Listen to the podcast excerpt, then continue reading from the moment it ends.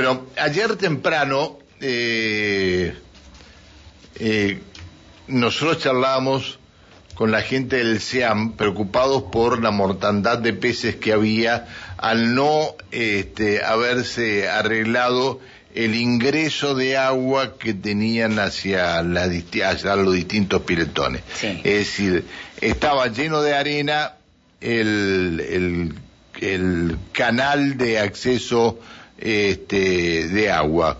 Esto por un deslave que se había producido. Eh, recordemos que se construyó una, una pista de, doma, una cancha, una una pista de doma, y aparentemente la arena de esta pista de, de, doma fue la que habría en el drenaje este del agua y el deslave habría producido la tapada del canal. Bueno, eh, ni vialidad ni recursos hídricos, nadie mandaba máquinas.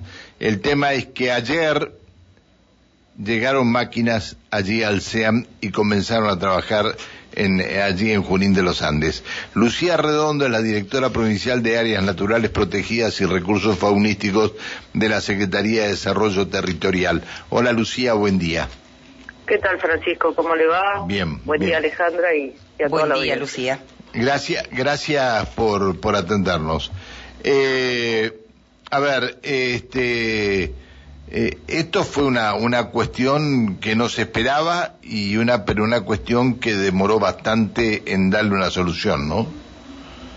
Sí, en realidad hay una cuestión que es importante destacar. No es un canal pequeño, la obstrucción son 400 metros lineales, más o menos hay que el sedimento que obstruyó hoy el canal. De hecho, ya ayer a la tarde se iniciaron varios trabajos.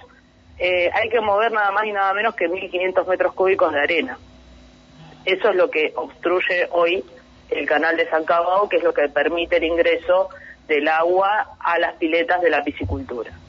Eh, para eso se llevaron dos máquinas y un camión, teniendo en cuenta que hay que sacar el material del canal, generar espacio para que avance la máquina, porque es zona de almacenamiento, es zona húmeda, entonces es una máquina de 30.000 kilos, es una retroexcavadora eh, oruga con otra más pequeña y un camión de importantes dimensiones, porque ser todo un trabajo, es una ingeniería, una obra importante, eh, y también teníamos que esperar las ventanas climáticas porque el trabajo eh, va a llevar alrededor de 15 días.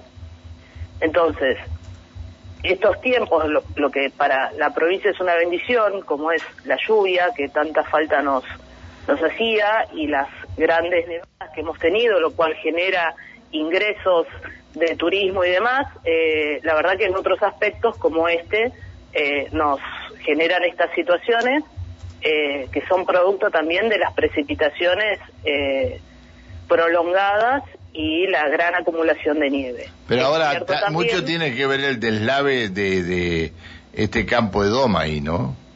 Es claro, eh, eh, exactamente. O sea, a esa altura, eh, entre los 400 y los 500 metros de donde se produjo la obstrucción de, del canal de San Cabao, han hecho una, un importante desmonte, hay también otras, otras obras.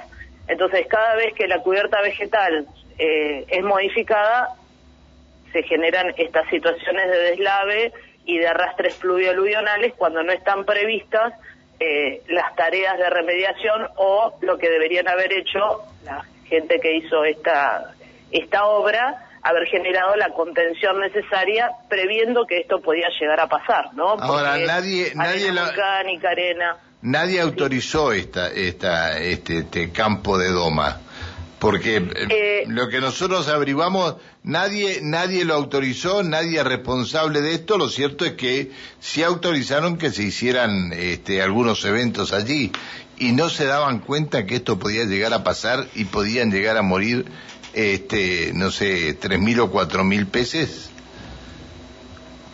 Yo creo que la municipalidad, la municipalidad mucho tiene que ver en esto, ¿no? Mire, la verdad que primero yo primero tengo que saber si está dentro de Geomal, ¿sí? No conozco la, las últimas obras, la verdad que no conozco la actividad que se realiza en el lugar.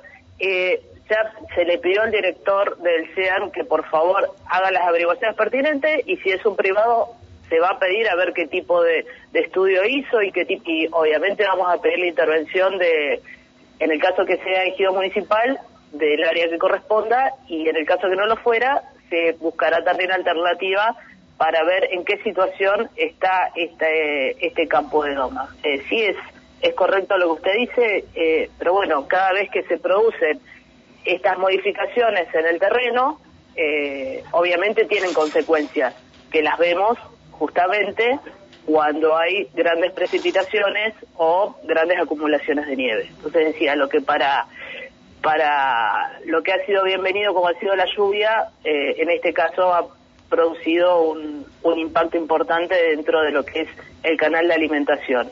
Lo que sí eh, rescato dos cosas. Primero, eh, que se tenía el preparado el plan B de contingencia, porque ya una situación parecida se produjo en el 2018, pero fue por exceso de ingreso de agua al canal también por lluvia, y hubo que hacer otros trabajos y en ese momento se, se invirtió en corregir los tableros de electricidad, en proveer más bombas y así todo en esta situación eh, se adquirieron se adquirió otra bomba caudalera grande, pensemos que esas peletas llevan alrededor de 100.000 litros de agua ahora. Eh, la mortandad de peces, el número que usted dice, de hecho me enteré por los medios y le pedí el informe al área que corresponde porque no me consta, digamos, eh, informado oficialmente por el director del área que sea ese el número. De todas maneras, así hayan sido 10 o 20, pero aunque haya sido aunque, haya sido una, sola, pero las fotos que nos enviaban ayer, no ayer, antes de ayer, que fue por eso este, la nota que hicimos ayer y luego eh, se viralizó en todos los medios, eh, es, es un tema preocupante. Es un tema preocupante porque... Por eso decía... Yo no sabía que... Ah, perdón, eh, una, una sola cosa. Yo no sabía que las ovas que se producían allí en, en, en, el SEAM eran ovas que eran utilizadas por las este por los los criaderos que hay en este en Alicura en, y en, los demás criaderos. Yo pensé que, que en los criaderos traían traían ovas de, de otro lado y me enteré ayer que, que las ovas que se producen son de ahí, eh, las, las ovas que, que se les venden a estos criaderos son de ahí. Sí, un 15%, entre un 15 y un 18% de las ovas que se que adquieren los productores de salmonios en la provincia son provenientes del SEAN. El resto son adquiridos en otros lugares, por ejemplo, como en el criadero Bucalemo que está en Aluminé, eh, o en Villa Yanquín de Bariloche, pero entre un 15 y un 18 por ciento es de lo que se adquiere ahí en el CEAN. El resto es para estudios de genética y para, mm, para estudios de líneas generales de laboratorio. Eh, pero sí, una parte de esas ovas eh, se venden. No, como decían que, que las importaban, yo dije, bueno, no, no, no, no pensé nunca que, pero bueno, me ah, parece. Pero usted me, está hablando del proyecto de Emidris, que es el de eh, Piedra del Águila. Ese, en ese caso sí, por eso el hatchery está en tierra en Santo Tomás. Sí, sí. y ahí sí vienen todas las ovas importadas. Sí. Ajá. Sí. En ese caso sí. Está bien, está bien. Bueno, este, eh, ¿le va a llevar un mes arreglar este, este canal?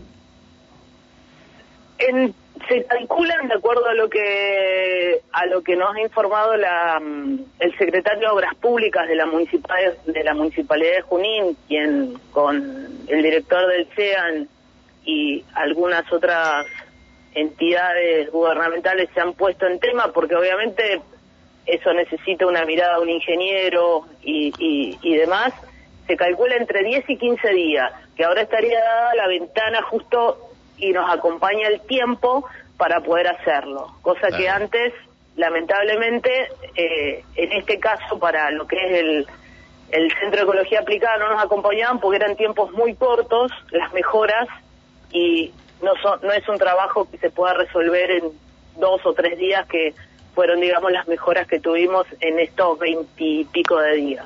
Está bien. Eh, sí, es, eh, compartimos que así haya sido uno, es trabajo, es dinero.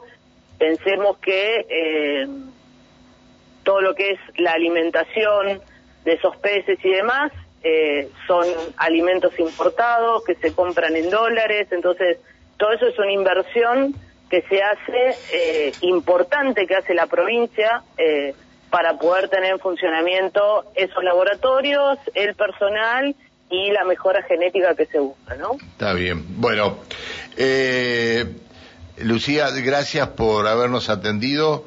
Espero que, que, no se vuelva a repetir esto nada más por, por la gente que allí trabaja y por todo lo que se ha perdido. Muchas gracias. No, por supuesto. Eh, lo que ahora, bueno, básicamente los trabajos que están haciendo ahora es eh, poder retirar todo ese sedimento, hay que hacer un trabajo de, en las alcantarillas y eh, calculamos que entre los meses de octubre y noviembre, digamos cuando las condiciones lo permitan, hay que hacer un trabajo, volver a hacer un trabajo de mantenimiento, por eso digo que es un no es algo que se resuelve de manera rápida eh, en dos o tres días y es un, una inversión importante que hay que hacer para poder mantener en condiciones esos sistemas que son antiguos y que convengamos que las condiciones de climáticas, efecto de todo lo que nos está pasando a nivel global, hace que las precipitaciones sean más fuertes, que las nevadas sean más fuertes cuando ocurren, entonces hay que buscar otras alternativas y ya habría que pensar hacia adelante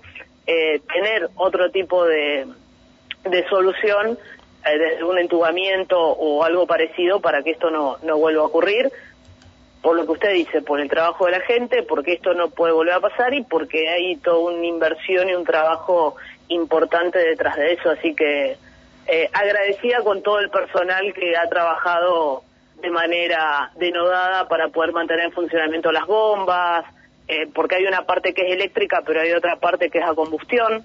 Entonces, cada dos o tres horas había que poner el combustible y demás y, controlar que las mangueras, los caños fueran al lugar que tenían que ir.